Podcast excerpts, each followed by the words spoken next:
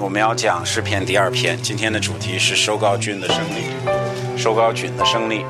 那么我请大家打开圣经，翻到诗篇，我们先一起读一下诗篇整篇嘛，只有十二节经文。嗯，我是非常喜欢二篇，第二篇，我觉得，嗯，它有很多，嗯，比较有意思的预言，同时呢，呃，它也是有，呃，也教导我们不少关于，呃，我们的信仰。那么这样吧，咱们先在开始之前，咱先读一下天主的话语，呃，读完了，我们再开始学习吧。好，呃，二章咱们读一到十二节啊，一到十二啊，一生来读。圣经说：一邦为何纷然混乱？列国为何突然所？世上的军兴起，后不会议要抗逆主，抗逆主所立的首告军，说不要尊重他康旺盛，牛托他的把我们的锁，坐在天上的必笑，上主必耻笑他们，那是主必发威折射他们。动怒震慑他们，捉住民主。包括他，立他为君在我圣群山。手高举说：“我传命出声跟我说，你是我的子，我今日生你，你求我，我必满列国赐你为业，将地的四季赐你为产，你必用铁杖去我，打碎他们，如瓦一本。现在列国，世上掌权的举手传教，当尊敬为侍奉主，当喜乐诱导战具，当爱惜其死。恐怕他书法牛。”凡依靠他的都是有福的。好，咱们先做个祷告吧。开始，我们在天上的父，感谢今天呃给我们这次机会可以学习第二篇。呃，主要你在诗篇呃里边给我们记载的呃呃这个内容，真的是值得我们去思考的、去注意的。呃，主特别是二篇，呃，作为一个诗篇的一种一种序、一种前言。我们能够明白后面的呃这个诗篇的视角，就希望我们能够今天能够学明白这个二篇想给我们每个人讲的道理。我们这样祷告，奉耶稣基督的名求，阿门。好，首先第二篇的视角和第一篇有一点不同，我不知道大家还记得吗？呃，两周前我们已经把第一篇讲完了，那视角和第一篇有大大的不同。第一篇呢，它呃，把这个恶人之道和善人之道这两个道路分开区分，并且告诉我们这两个道路的不同结局。总体教导我们的这给我们的这个教导是得福的道路如何，对不对？什么叫天主祝福的人？什么叫得福？呃，但是第二篇呢，它的范围更广一些，它不仅仅对于我个人。就像第一篇，好像是要我自己做检查，考虑一下我个人是否是走善人之道。但是第第二篇，我们发现他的视角完全是变了，他是以天主的一个几个视角，从天上的视角，他是天主坐在天上，然后看见天下人间发生的事情，然后他确实就是从呃天上的一个视角来写的。其实它牵扯到人和并且人类的历史，呃，这篇呃显示人类历史发展的主流思想，其实也显示天主的权威。呃，但是这个这个诗篇呢，它不仅仅包含人类的这个跟人类有关系，它也把将来的一些呃，就不仅仅是历史啊，它把将来的一些事情也给我们讲的比较清楚。第二篇呢，有四次。直接被引用在新月的圣经，啊，我们可以在《使徒行传》找到两次，在《希伯来书》找到两次。这篇呢是新月作者，呃，被圣灵呃在圣灵的引导之下引用了很多，而这个也是比较有意思。但是新新月圣经呢，它经常引用诗篇经文，啊，新月圣经中总共呃引用了大概二百六十三次。啊，诗篇呃，这个旧约的圣经，在这个二百六十三次呢，呃，有一百六十次直接是从诗篇引用。我们可以说，新约的作者最爱实用的旧约圣经就是诗篇，啊，呃，没有超过呃诗篇的。就是如果他们要讲新约的道理，他直接在哪里找？直接在诗篇里边找的。你如果他们要要要说，我现在给你讲的道理不是我不是什么新的，是天主早告诉你的，他们最多还是翻到诗篇里边去找证据的。所以我们看到他引用这个诗篇，他引用的比较多。呃，你会发现在诗篇里边，他也有许多关于耶稣基督，呃，关于耶稣有关系的内容，所以也是值得我们学习。啊，因为我们发现他实际上，呃，也是能够教了我们不少，呃，关于我们呃天天的生活。第二篇的作者是谁？那虽然呢，第二篇呢，它不像其他的，比如三篇、四篇，它直接在呃前面在开始呃记载诗之之前，都把作者告诉我们。啊，第一篇、第二篇比较特殊，在这个在这方面，他没有前面告诉我们作者是谁，但是新约告诉我们作者是谁。呃，是《狮子行传》第四章呃二十四节说，呃，你他说你曾托你的仆人大卫的口说，然后他把呃诗篇二篇第一节直接说出来了。他说：“一帮为何喧哗？万民为何图谋虚妄的事？”所以在这里，我们看到，呃，他实际上，呃，也是大卫写的，虽然呃上面也没有给我们记载。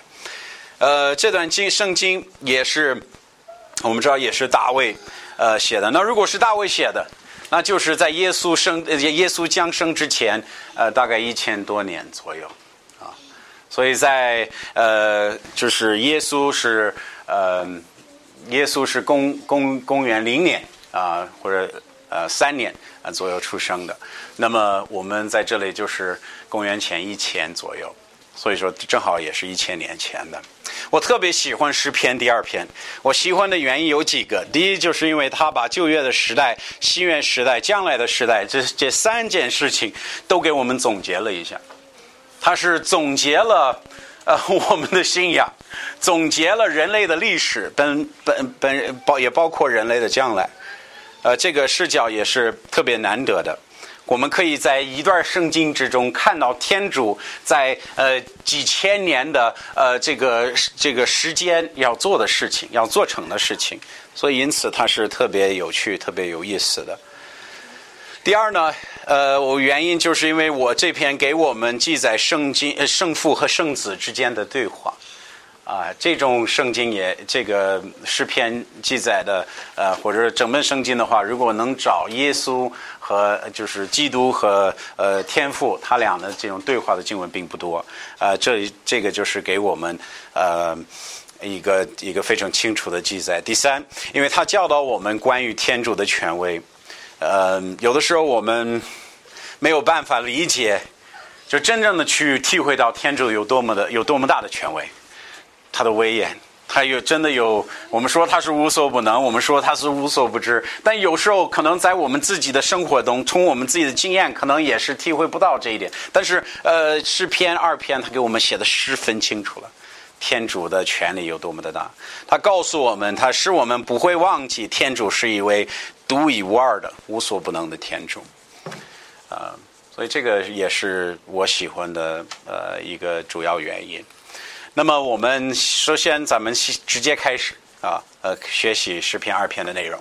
第一件我我要大家注意的事情就是呃普世性的抗逆啊，他在形容从天主的视角，从天上的宝座，他看见世人，他他形容的第一到第三第三节。呃，首先我可也可以给大家说一下，这个这个诗是分三呃是是呃分四段。呃，然后呢，每一次都是三节三节，呃，这个跟其他的诗一样，它有一段一段一段一段总共是三段，一段是三节。第一节呢，我们呃第三前三节我们看到的是第一段，然后它形容什么？它形容这个普世性的抗逆。呃，我们在一到三节看到这样的经文，他说一邦为何呃分人？他说闹乱，列国为何突然谋算？他说：“世上的君兴起，后不会议，要抗逆主，抗逆主所立的首高君。后面就说说，不如争着他的他捆绑呃捆绑我们的手。呃，牛托他帮我们的锁，在这里他形容的是一个全世界的一个普世性的抗逆。背逆天主，他说我们，他不是说有一部分的国王，他没有说就是有一个呃小小的时代是反对天主的，反对呃坐在天上的没有。他在这里说列国，他在说异邦，上面说世上的君王，后部，在这里我们看见的是一从天天上的角度，它是一个普世性的概念。它的意思是全世界的的这个呃的国王呃。厚薄，呃，包括他在这里他所提到的一帮，他是指的人物，对不对？他是他们所有的都在背逆我，都在反抗我，这是他所表达的意思。这个也是很重要的，呃，重要在哪里？我们必须明白，这个是呃是一个事实，这个事事情是真的。呃，天主，呃，就是在被我们的呃世这个这世上的人是抗是抗逆的，拒绝的。人类历史是抗逆天主的历史。实际上，我们不需要呃学太多了，就发现这个。天主说，列国在谋算，在兴起，在会议，要做什么？要抗逆主。他在形容人类的这个方向主流，然后说是与天主逆着来的。与天主逆着来的实际上，我们不用找的特别。实际上，我们要学习圣经的这个历史。我们发现，从方舟以后，好，诺亚进了方舟，带着三个儿子、儿媳妇儿进了方舟，下来了。圣经说，他们生的孩子就分了。如果我们读一下《创世纪》十章，我们发现他说他分到，他分了现在所有的国家，都从这三个人分开分分出去的。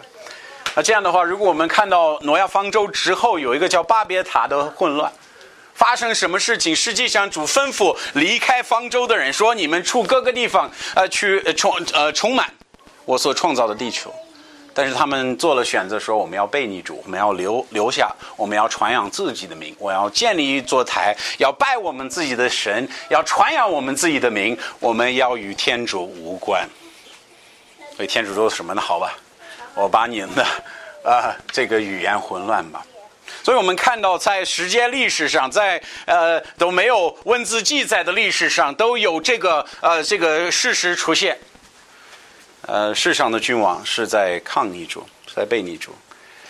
呃，天主的事情被他们恨恶的啊，天主的话语也被他们呃小看的、看不起的。天主所立的对与错这个标准。他们虽然心里知道是对的，但还是乐意的信主所憎恶的事情。那我们唉怎么说？我们自己的经验也是如此。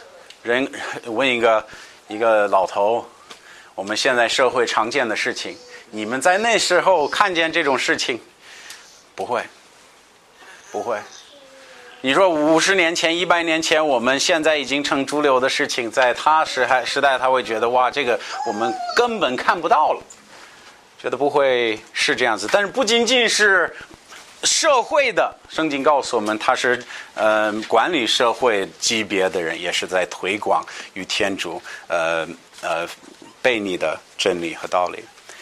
但是我要你注意，他的对象，他的对象是谁？他抗逆的是谁？他说：“侯伯会要抗逆主，看到了吗？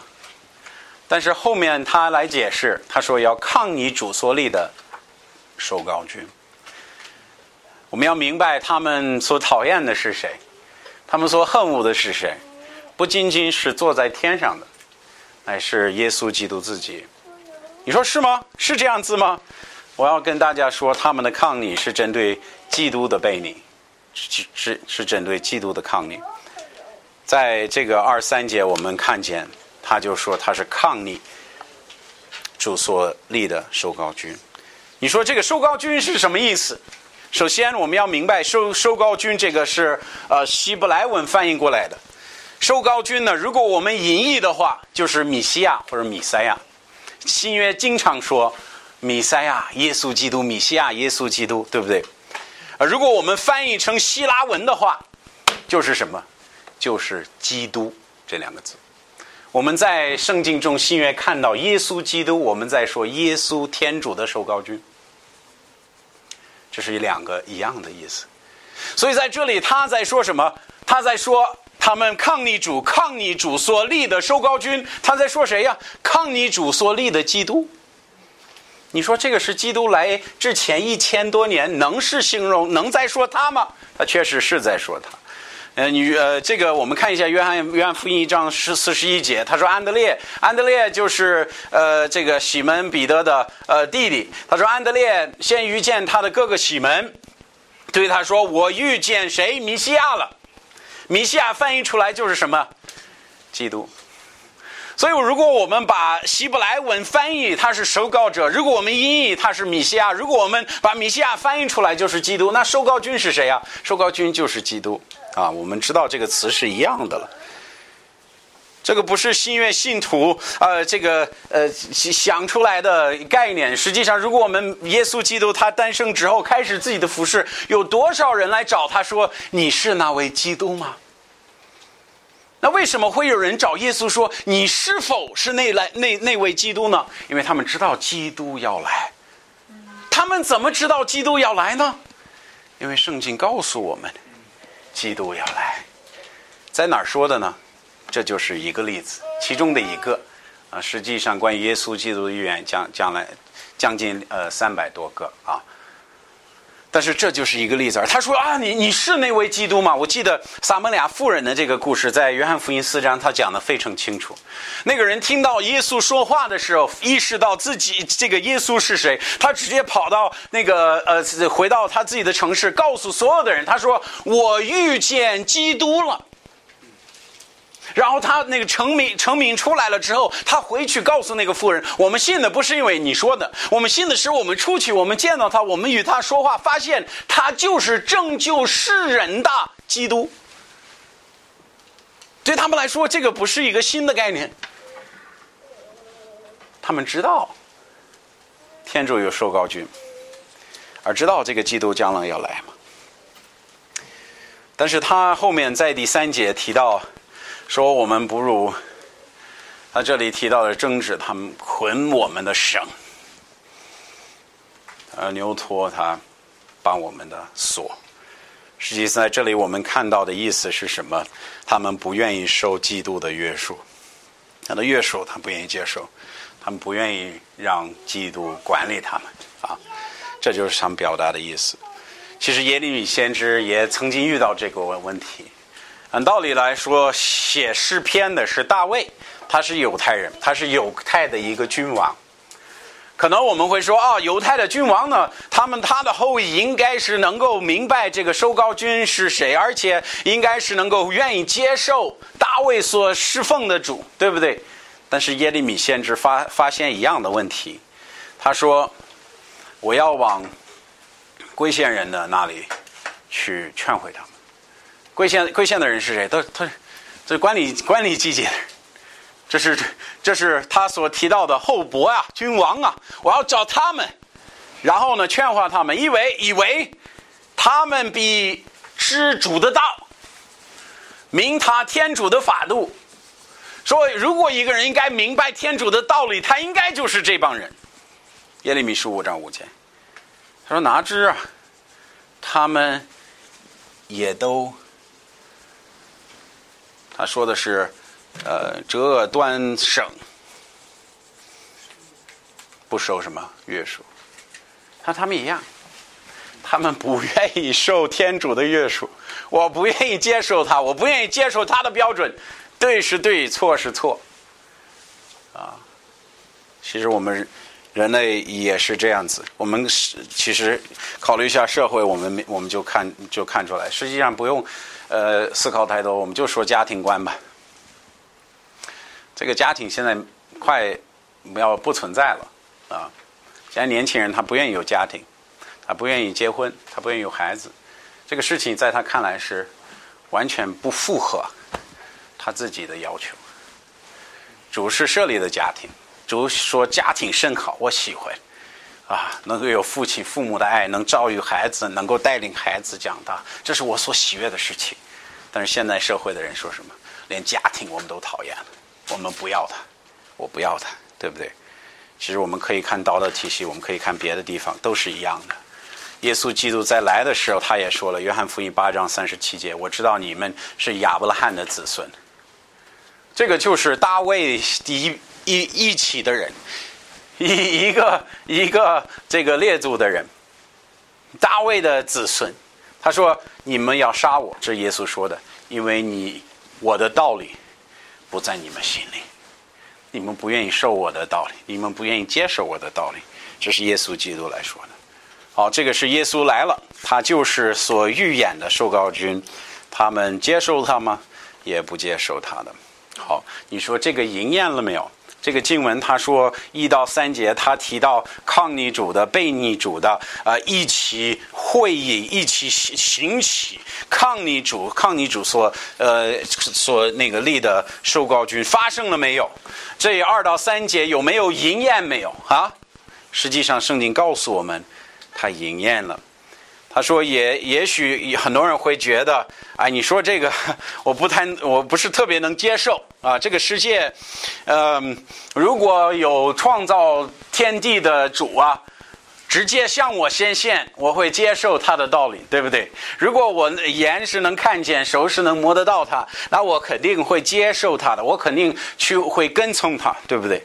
我们都是这样说。但是天主的话语是告诉我们，这是不可能的。”为什么？因为天主在罗马书三章十到十一节，他说没有一人，连一个都没有，没有明白的。注意后面这句话，的时候没有寻求天主的，他是不存在的。你说不行，我就是这样人呢？那我告诉你，耶稣基督不来过吗？结局如何？结局结局就是把人把他钉在十字架上。事实是什么？天主的收高君已经来了，结果如何？他被人钉在十字架上。这些都是历史事实，你可以去查查。啊如果你你不信，就是耶稣他他两两快到两岁的时候，西鲁王听说这个受膏君的降生，基督的降生，他就把玻璃恒城的两岁以下的孩子全部屠杀了，全部杀了。这个有历史有历史的记载，不仅仅是基督的、罗马的历史、犹太的历史都有这个记载。他直接把两岁以下的人全部屠杀了。为什么说这个受膏君不能出来了？我不能接受他的，我不能要他的约束，啊，这个很有意思。这个是马太福音二章十六到十八节记载的。那罗马王毕拉多也因为百姓给他压力，就说只死耶稣，我不要他的麻烦，我不要他所引起他所讲的这个道理，给我找麻烦。这是路加福音二十三章二十四节，以色列民自己喊叫说。将他钉在十字架上，将他钉在十字架上。路加福音是二十三章二十一节。你说我我们哦，如果耶稣今天来了，如果创造天地的主宰，呃，就是来到呃我们中间，我会拜他，我会接受他。你不会的，为什么？因为没有顺求天主的，我们都是一样的。主在形容人的主流在说什么？我们都在抗逆主，之前都在抗逆主的，这是历史事实。我跟我要给你注意，我要你注意一下。这我们主题经文用的词“兴起会议”，对不对？计谋这个谋算啊，呃，我们看新约经文，我们经常看到这些词。马太福音二十六章三到四节，你注意一下，他说：“那是祭司长、长老和经师，民间的长老聚集在犹太，呃，这个在大祭司盖亚法的院里，大家要做什么？商议，要用规矩拿住耶稣。”杀他！你注意这两个字，他们先聚集，后来做什么商议？这个不是正好和呃十篇二篇是一样的？马克福音三章六节，法利赛人出去和和这个西路一党的人商议商议还是商议？怎么样可以怎么样杀害耶稣？他来了，明明知道他是谁，因为他喊着说我是基督。都已到什么程度？他们一一次又一次问耶稣：“耶稣，你是谁呀？你告诉我们。”耶稣说：“我多次告诉你们了，你们只是不信我。他意思是我已经说了又说，说了又说，你们还是不信我。你要我说什么？我就是基督，啊！最后结局是什么？你看《使徒行传》四章二十七节，他说：“西毒王和本丢比拉多，一帮人和以色列人。”所以我们看到，呃，管理犹太人的王，毕拉多罗马人的王，一帮人以色列民都是，他说果然聚集，要攻击那用高抹的圣子耶稣。实际上，诗篇这个诗篇二篇已经。在耶稣来的时候，应验了一部分，就是我们看见他所发生的事情。第二点呢，我也得加快啊。第二点就是天主的耻笑，这个我们在经文中看得很清楚。在四到六节，他说：“坐在天上的必笑，上主必耻笑他们；那是主必发威，斥责他们，动怒震吓他们。”他说：“说我以高摸他。”立他为君，在我圣山。你说这句话是什么意思？他在说什么？首先，我要你注意几件事情。我要你注意天主的威严，他是坐在天上的，他是跟人不一样的。呃，他是至上的主。诗篇呃十一篇四节说，主在圣殿里，主在主的宝座在哪里？在天上。他说：“主言茶馆。”注目查看人世，他和我们是不一样的。他是独一无二的创造天地的主宰，他是坐在天上，他看见他所造的。他说：“创造的人抗议他，他能做什么？他直接笑他们，他笑他们。这个也是很有意思的，这也是很有意思的。这个只只是在二二章四节说的很清楚，坐在天上的必笑。”他说：“这个发生的时候，坐在天上的天主他会做什么？耻笑他们。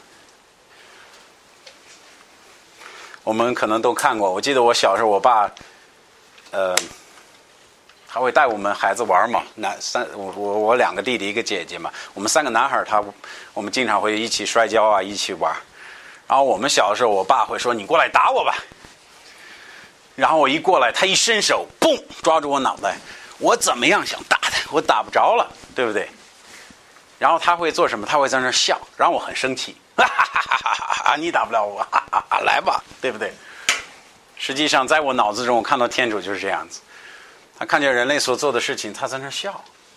而且这个笑呢，不是好玩而且再说，你们有那么蠢笨吗？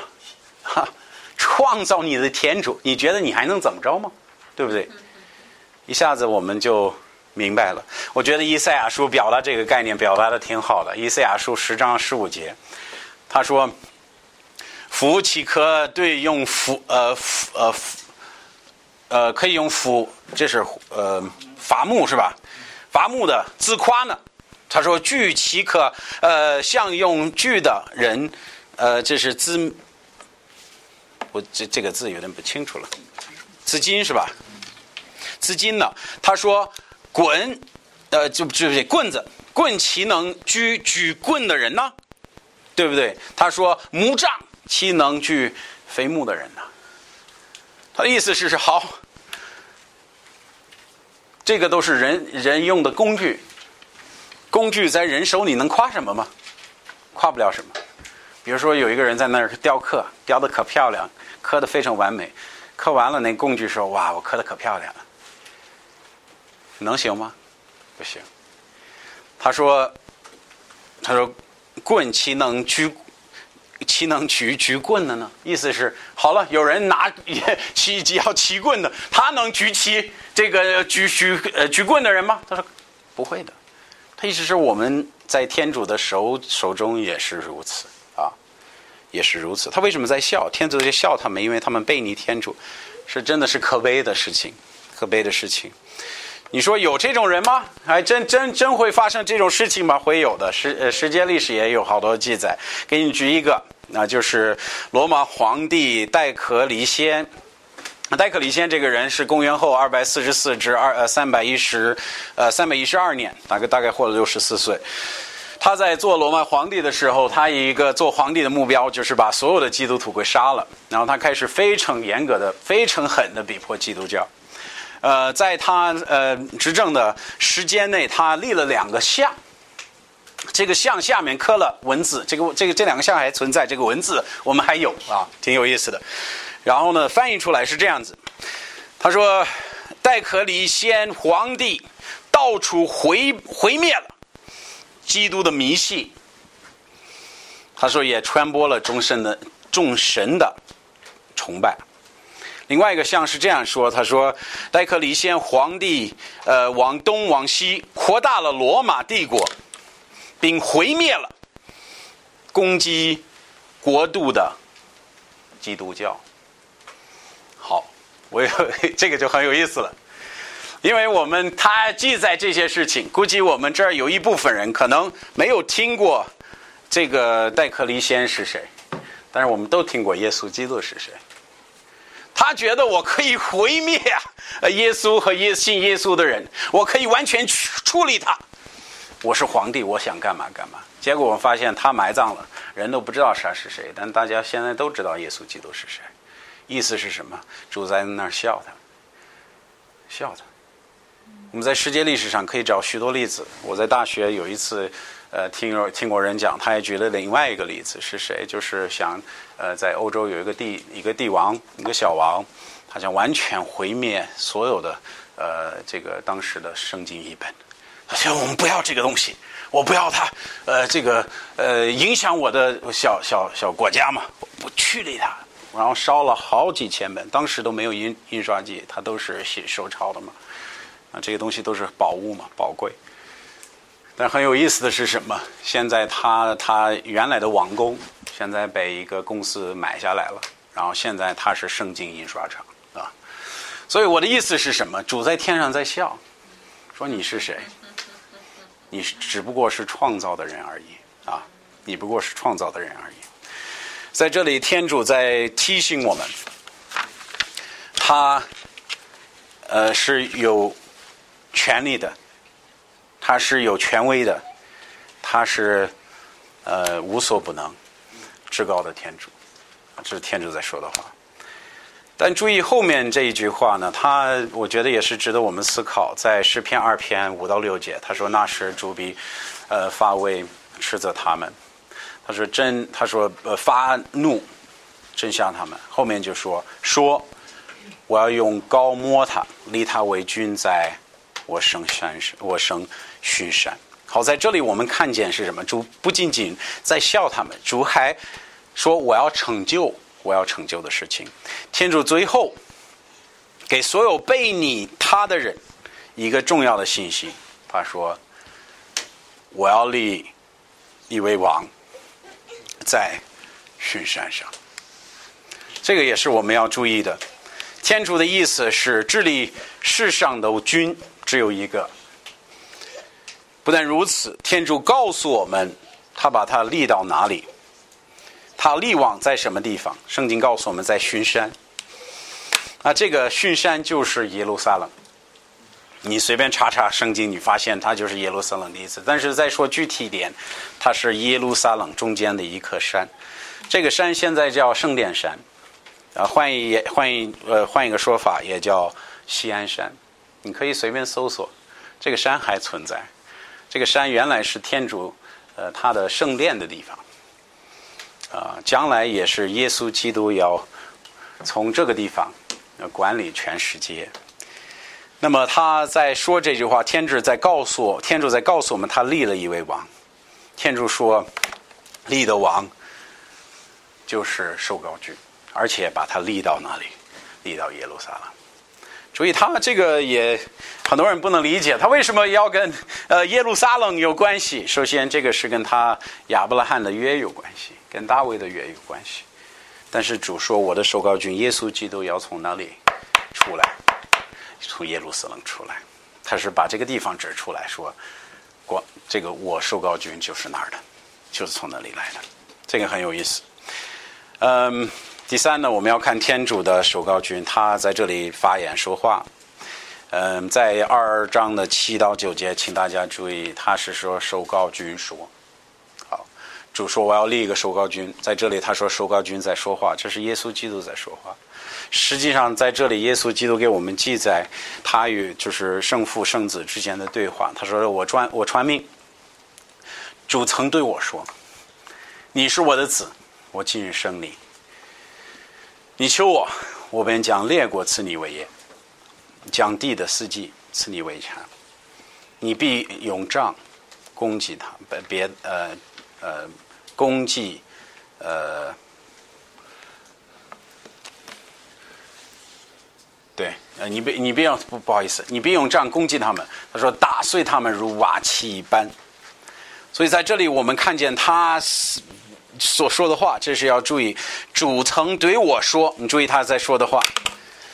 主在这里。是要告诉给给我们的记载是圣父与圣子之间的对话。圣灵借着大卫的口写这个这这个诗篇，也是在耶稣出现一百千一一千年之前，耶稣已经和天主有这么一个对话。他说：“这这三节经文记载一系列的事情，必要发生的事。他说：第一，耶稣必死；第二，天主必叫他复活；第三，天主要再次降临，管辖万民。”这是耶稣基督在这句话里面，在这个篇这是这个诗篇里面告诉我们的话语。这篇记载呢，基督要被打死的事实，他预言耶稣基督必来，也必呃受难，也必死在十字架上。很有意思，就是在新约的当中，他引用了诗篇第二篇。也是门徒在耶稣升天之后受逼迫的时候，他们向主祷告说：“他说，你曾托你的仆人大卫的口，说列邦为何喧哗，万民为何图谋虚妄的事？而世上的君王兴起，厚薄聚集，背逆主和主所立的基督。”他说：“希罗王和呃奔丢比拉多。”他说：“一帮人和以色列民果然聚集，要攻击你用高摩的圣子耶稣。”他说：“成就你的全能和你的意志所预定的事。”在这里，他们的信徒之间说：“你看，天主之前说好的事情，他们要兴起做的事情。”抗逆主、背逆主、杀害主，他说已经成成全了。他们虽然在抗逆主，同时主也是用他们的背逆成全他自己的旨意。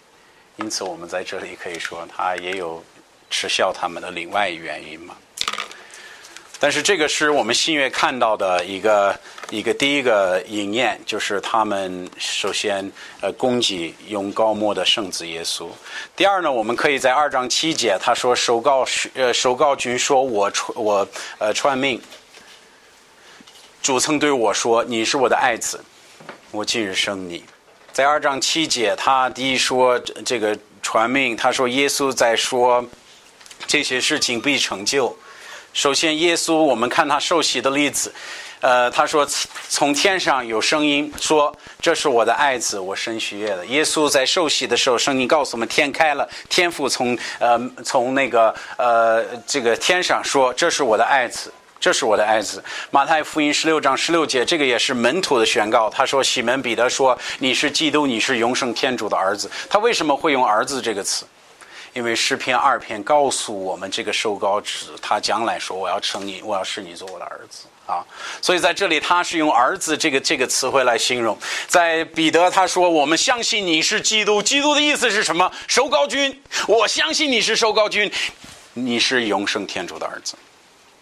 在这里他就把这个事情说出来了。他说：“我们相信这个，这个就跟二章所记节所说的：‘我曾对你说，你是我的爱子，你是我的爱子。’”这个很有意思，这个这个正好也有有了应验，但不但如此，我们看他也预言耶稣基督复活的事实。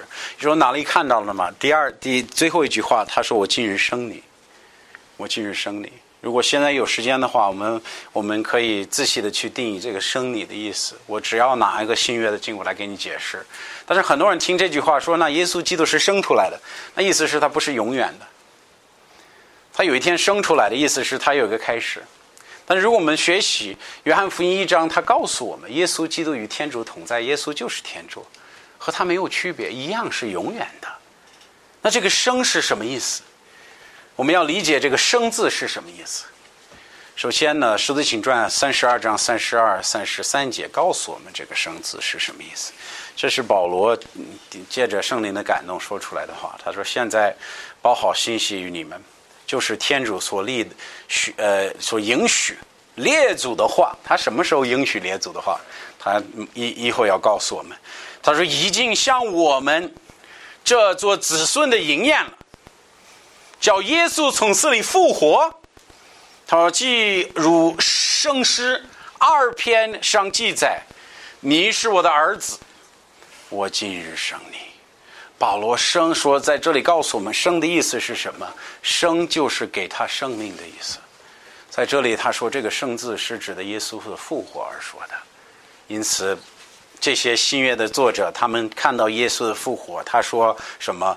你应验了向我们列祖的应许，说你是我的儿子，我今天生你。他说怎么应验了呢？耶稣基督从死里复活。因此，我们明白，在这个诗篇二篇，他所说的话“我今日生你”，是指的，呃，这个天主不允许爱子留在呃的毁坏，而叫他从死里复活、重生、复生啊，复生。所以，今日生你，我明白就是复生的意思，就是复活的意思。所以这个也是比较比较有意思，所以我们看到他也是迎验耶稣基呃允许耶稣基督的复活，这也是已经发生的事情。那耶稣复活以后也要得权柄，那这个也是在八九节他告诉我们，就是受高君说的话：“你求我，我必将列国赐你为业，将四呃他这个呃四季赐你为产。”所以的意思就是说，你我生你好，我今日生你。好了，你复活了，你求我什么？这是天父说的，我必给你。这是他赐给子的权柄。那么我们在马太福音二十八章十八节就看到这个词：耶稣金钱对，这是复活的耶稣基督向他门徒说的一句话。他说：“耶稣金钱对他们说，天上地上所有的权柄都是赐予我了。”这是一个复活的耶稣基督在说，天主已经应验了诗篇二篇第八节。好他说：“天上、地上的权柄都是赐给我的。”约翰福音在耶稣死前就说了：“他说父不审判人，他将一切的审判的事交给谁？交于子了。”他说：“权柄现在都是复活的耶稣基督担当的。”所以这个就很有意思了，也是值得我们思考的。呃，将来他提到，呃，在第呃八节的呃九节的经文中，你必用杖。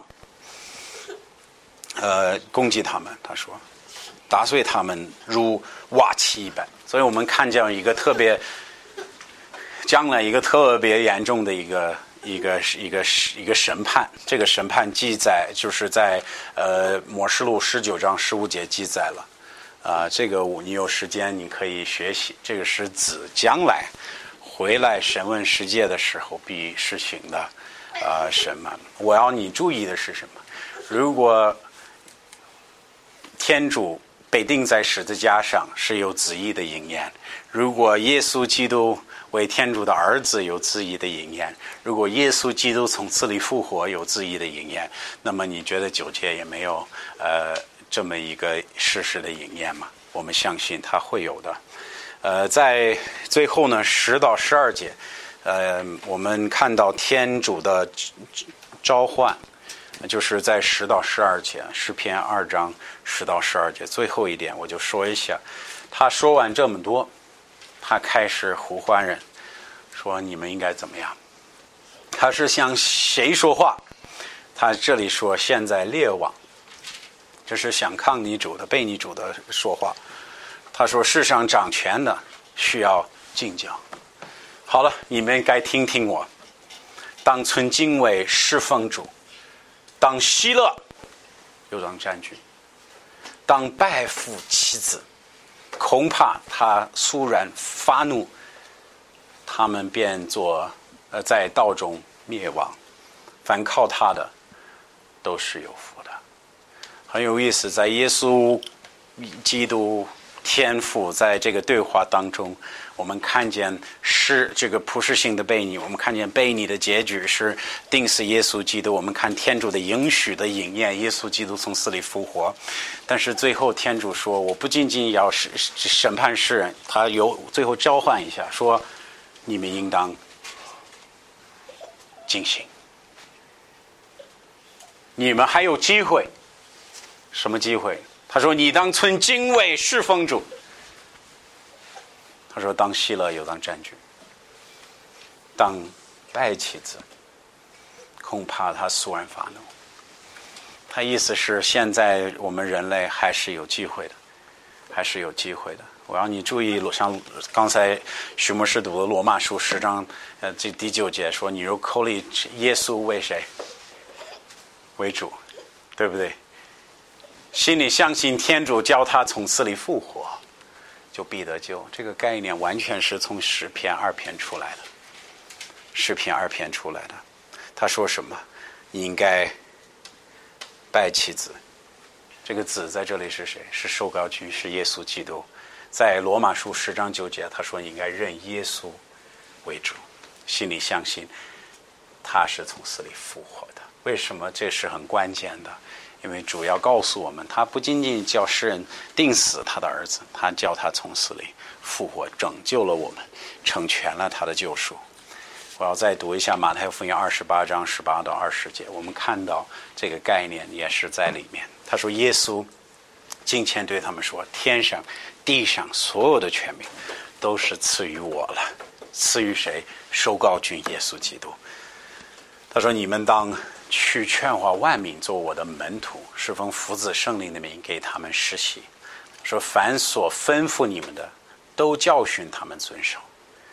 我就常与你们同在，直到世界的末日。阿门。在这里，我们看见几件事情。在这里，我们看见十到十二节的交换。主的意思是，现在还愿意拯救人啊。他说要拜妻子啊，我们要。存敬畏的心，我们要接受他，我们要呃过来尊重他。但是在这里，他提到做他的门徒，也就是这个意思。后面他说：“凡我所吩咐你们的教训，他们遵守。”我们现在不不是相信的信仰，不是一种呃，我相信天上有主，好吧，那我就随着自己的意思生活，而且是一种诗篇二篇的精神。我们坐在天主的是高大之上的天主，他说的算。无论我们想怎么样去背逆他，重新呃定义他的话语，或者说无论以我们的思想去抗逆他，是都是无用的。我们应该做什么？我们应该顺服他。我们应该顺服他。就刚才这里说，呃，我所教训你们，你们当遵守，教训他们遵守。因此，我们在这里看见诗篇，呃，二篇的简单的解释。实际上，二篇我们可以花好几个小时，一节一节来用末世录、以赛亚书、先知书来解释。但是今天我要你看到的主要意思是什么？收高君将来的胜利。有时候我们现在看不到，呃，他是得胜者。有时候我们看到我们周围。抗逆主的环境，就觉得这个是很普遍的，觉得有时候不得不随着他们。但是我要提醒大家，我们侍奉的主是坐在天上的。圣经告诉我们，到审判的日子，天地都都从他们面他的面前跑走了。他是大有威严的，值得我们尊重，值得我们敬拜，值得我们的崇拜。